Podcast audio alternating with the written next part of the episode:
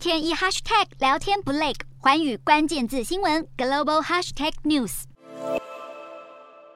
美国股市主要指数今天连续第二天收高，因为数据显示美国国内生产毛额连续两季萎缩，让投资人押注经济低迷，并猜测联准会可能不需要像一些人原先预期般激进升息。美股四大指数全数收高，道琼指数大涨三百三十二点零四点，收三万两千五百二十九点六三点；纳斯达克上扬一百三十点一七点，收一万两千一百六十二点五九点；标普五百上涨四十八点八二点，收四千零七十二点四三点；非半指数上扬三十三点五零点，收两千九百四十四点五零点。